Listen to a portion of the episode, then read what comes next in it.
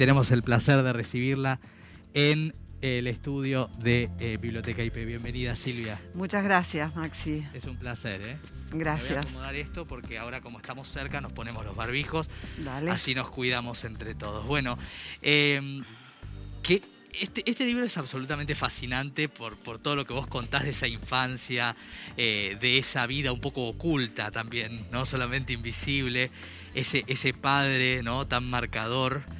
Eh, y también sobre esta cosa fascinante de la historia de tu vida en la literatura, que es que los que te fueron marcando, ese primer fervor de Buenos Aires, de Borges y demás, fueron encuentros y reencuentros con los propios autores, ¿no? Exacto. Eh, es decir, esa fue una de las cosas que te pasan en la vida absolutamente inesperadas. Eh, Imagínate haber leído a Bradbury, por ejemplo, del que Hablaremos hablabas. después, sí. Haber leído Caleidoscopio a los 15 años, que me deslumbró y me abrió la puerta a la ciencia ficción, de la cual he sido devota a lo largo de toda mi vida. Y después resulta que lo conozco a Bradbury. Claro. Eh, Borges, que lo leí con esa, eh, ¿cómo te diré? Entre inocencia y entrega a los 15 años, Fervor de Buenos Aires.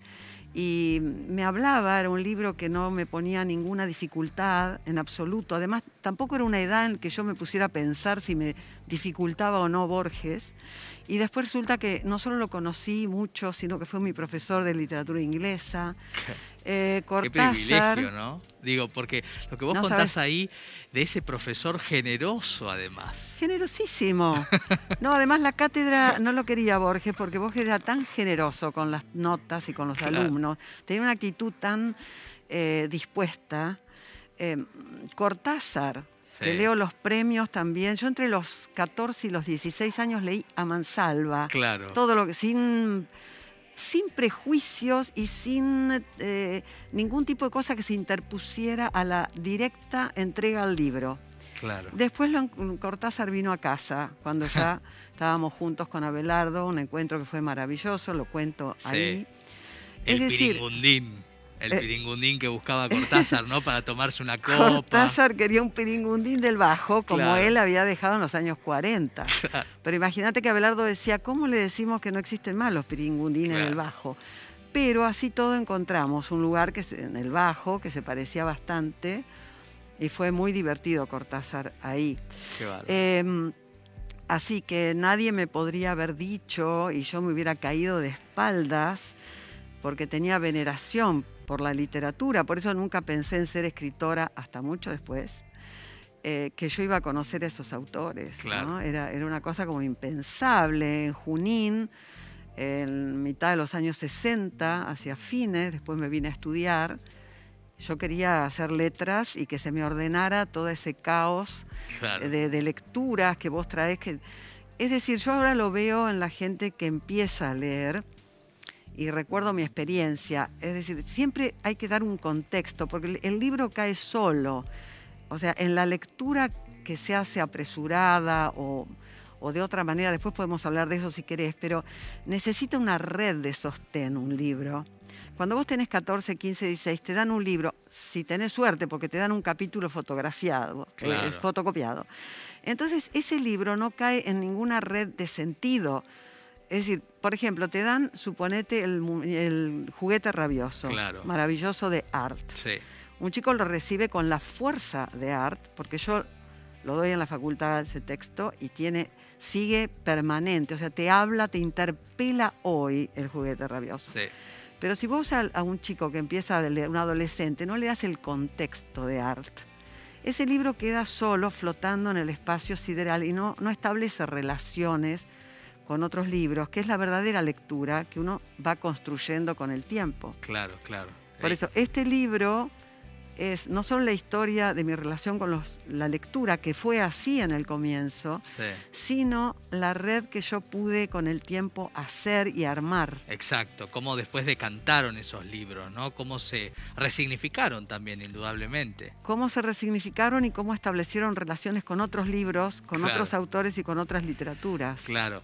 Eh, Y de hecho, eh, ya que nombramos a Cortázar, estás preparando un, libro con Liliana Hecker escrito en dos partes, según tengo entendido. Así es. Este, sobre Cortázar y, sobre también este vínculo, ¿no? Contigo, con Abelardo, las cartas y revelaciones que entiendo son bastante inéditas. Son inéditas la parte eh, que me corresponde, es decir, nos pidieron este libro desde Italia. Ah. Porque está pasando un fenómeno, eh, de acuerdo a lo poco que yo puedo ver, pero estoy estamos en contacto con gente que en este momento hace un periodismo cultural de, excelencia en Italia, en una revista que se llama Pangea o Pangea, eh, que está como descubriendo el post-Borges y el post-Cortázar, porque como dicen allá, eh, la literatura argentina termina como ahí, no se sabe mucho lo posterior no se difunde. No se difunde, claro. Entonces, me, hace un par de años me pidieron un, largo reportaje sobre Abelardo, después sobre mí, que salió en esta revista. Ahora se está publicando los cuentos completos de Abelardo en Italia, pero nos pidieron el tema de este cruce entre literatura y política, que fue el exilio en la época de la dictadura, y la polémica que el ornitorrinco tuvo con Cortázar. Eh, entonces, la parte inicial es la toma Liliana, que hace una, especie de semblanza de las tres revistas, El Grillo de Papel, El Escarabajo de Oro y El Ornitorrinco. Después hace una brevísima alusión a su relación personal con Cortázar. Y después la polémica. La polémica con Cortázar la escribe Liliana, eh, de acuerdo a, a la revista, es la revista la que está detrás de esa opinión pero em, está publicada, es un texto poderoso. Y después la parte mía, que se llama Cortázar a cuatro voces, yo decidí, tomé la decisión de publicar las cartas de Cortázar a Belardo, que él nunca quiso publicar. Se las pidió a Aurora Bernardes y él no quiso. Tenía sus razones muy valederas.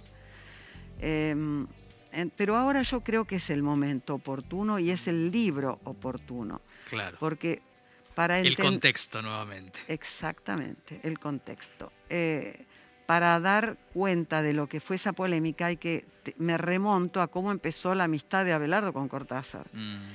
Esa amistad empezó un día que Abelardo compra un libro, estaban sacando el grillo de papel, Abelardo tenía 24 años, y en un viaje a San Pedro lee Las Armas Secretas. Y se queda impresionadísimo con este libro. Cuando vuelve escribe una larga bibliográfica, una, crítica, sobre todo hablando del perseguidor, mm. eh, ¿no? Con, maravillado, señalando incluso cosas este, que no le habían gustado, por ahí o detalles. Bueno, este aquí que Cortázar estaba en la Argentina, estamos hablando del 59, ah. nadie sabía porque nadie lo conocía acá Cortázar, pero nadie. Claro. Y un amigo le lleva en la revista, Cortázar lee la crítica pide prestada una máquina de escribir mecánica y ahí mismo le contesta. Y empieza con un pie en la planchada, ya para de vuelta a Francia, encuentro y le hace una devolución impresionante de esa crítica, pensando seguramente que Abelardo era un tipo más grande. Ah.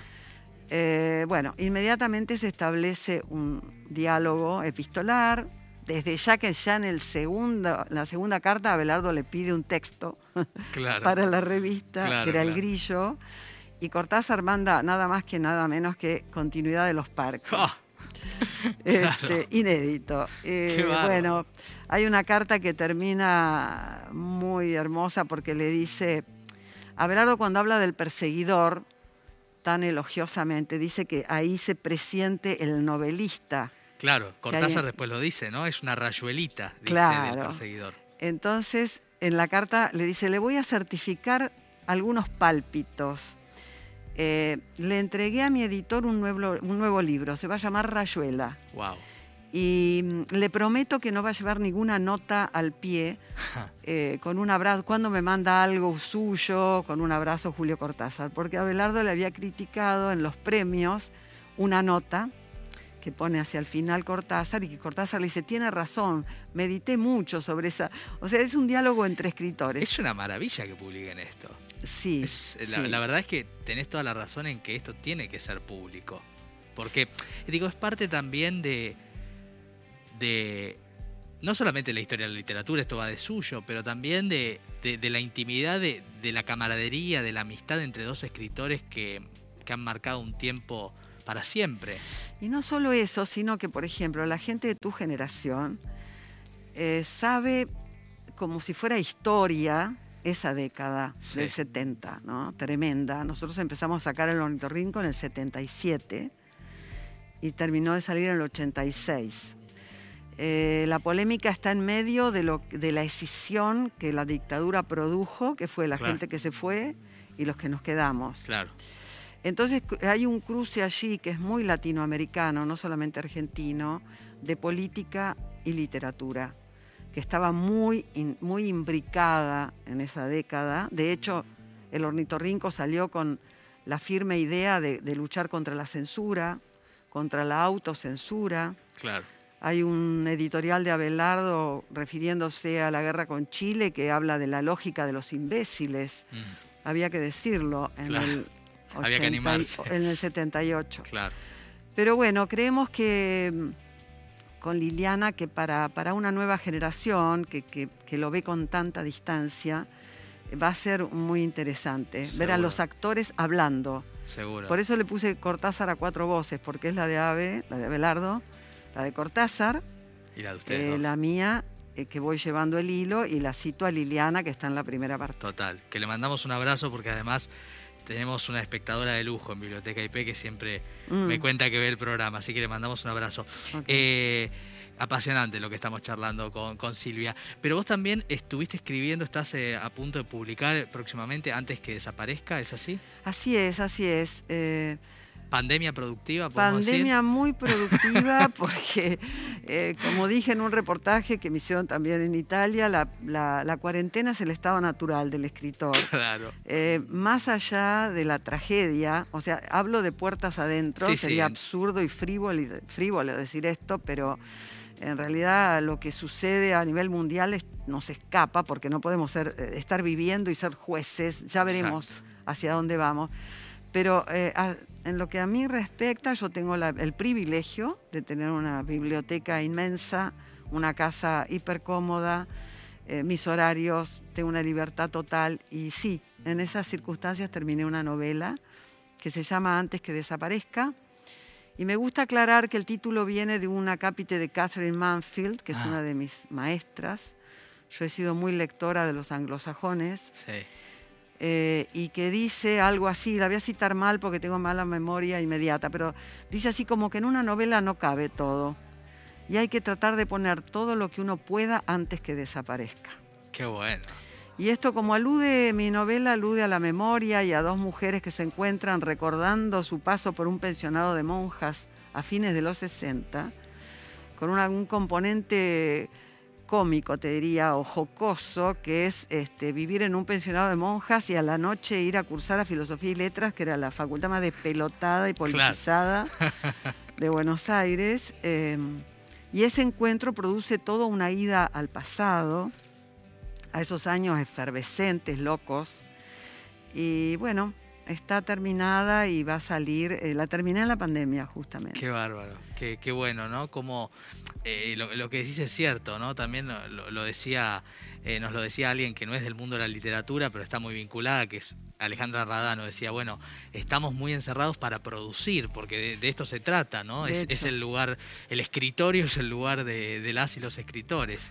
Vos sabés que el escritor tiene un camino solitario y a pesar de que nosotros fuimos un matrimonio, una pareja de 47 años juntos, cada uno tenía su ámbito. Claro. Y nos encontrábamos a la noche, a la mañana para discutir o, criticarnos mutuamente, pero lo que vos estás haciendo es entre vos y la máquina o la pantalla y vos. Claro. No hay alguien más, o sea, es algo solitario. Sí. Y yo, para que no, no, la soledad no me molesta en absoluto, Sí, que la aproveché. Pero me ibas a decir una cosa y te interrumpí. No, te, iba a preguntar porque hay tantas cosas, ¿no? Esta, entrevista podría durar tres programas, este, porque uno se va entusiasmando. Sí, yo también me entusiasmo. sí, es un gusto, Silvia. Eh, pero quería preguntarte sobre algo que indudablemente después de 47 años eh, uno se pregunta, ¿no? Cuando vos tenés no solamente un interlocutor válido, sino eh, un autor.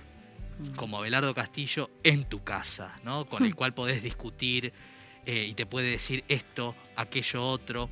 ¿Cómo es el después? Digamos, ¿se evocan consejos? ¿Se piensa en qué hubiera dicho? ¿Qué te pasa hoy? Uy, el después es, es una, una palabra tremenda. En principio, voy a ser completamente franca, el primer año después de la muerte de Abelardo es como que yo estuve en otro mundo. Eh, no, no recuerdo, eh, es decir, era una ausencia tan pesada y tan personal en lo físico, en el trato cotidiano, nos divertíamos muchísimo, nos veíamos películas abrazados, agarrados, la- o sea, hay una cuestión física Física, claro. que te falta, o sea, que la buscas, en fin.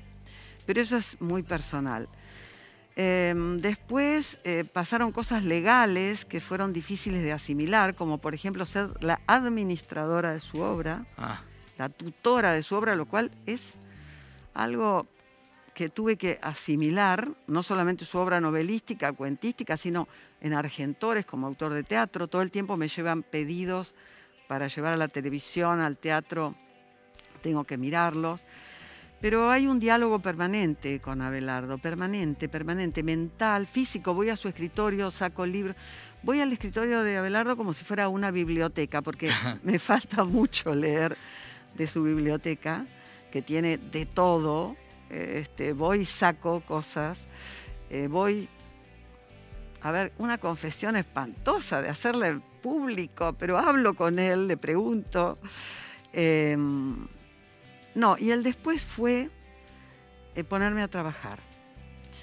Abelardo tenía algo, eh, cuando yo le decía, ay, estoy atrancada, que esto o esto no, no puede ser, este capítulo, citaba una carta de, de Rilke a Rodin. mm, Rilke, el poeta sí. checo, fue increíblemente secretario de Rodin, el escultor. Son, parece dos espíritus, Nada que ver. nada claro. que ver, porque Rilke era la de- delicadeza, el poeta por excelencia, y Rodin era la fuerza.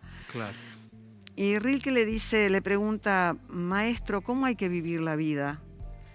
Y Rodin le dice, trabajando. Mm, Y ese era como un lema que tenía Abelardo, ¿no? Y que cuando yo estaba, me quejaba o que estaba trabajando en un capítulo que tenía que buscarle la forma y qué sé yo, él me decía, acordate de lo que le dice Rodin a Rilke, trabajando. mm, Y, y- y me dediqué a eso en su ausencia, porque trabajar, o sea, escribir, es estar en contacto permanente con Abelardo. Eh, yo tengo una duda, pienso lo que él diría, por ejemplo, aunque siempre nuestros caminos fueron estrictamente personales. Eh, fueron de consulta permanente, de crítica permanente, de diversión, de leernos cosas, de reírnos a morir, Mm. porque era un tipo que me hizo reír, el hombre que más me ha hecho reír en mi vida. Para mí eso es importantísimo. Claro, claro, Con todas las personas. claro. Percibo el sentido del humor y me pego a esa gente porque me gusta. Qué lindo. Pero fue, eh, fue eso, remontar eh, la soledad de él. Porque a mí la soledad no me molesta, es la soledad de una persona Claro. en particular. Claro. Pero me puse a, bueno, y escribí La vida invisible. Y la escribí bajo presión porque Ana Mosqueda, la dueña de la editorial, compañera mía de lingüística en la facultad, me había dado ya un año de plazo porque Sí. yo le dije, mira, yo no, no puedo hacer nada ahora. Me borré del mundo. Eh, y llegó un momento que Ana me dijo, ¿vos te parece de lo más cautelosa que lo podrás terminar para la feria del libro? Y dije, sí, me puse tres meses y la terminé. Y ahí está. Y ahí está el, el retrato de Abelardo como lector, Total. que no podía faltar, Por porque fue una guía mía. Vos pensás que yo lo conocí a los 21, a los 22 fue a la facultad, casi 22, 23, ya casi estábamos viviendo juntos, así que él tenía 35 y una biblioteca imponente, Claro.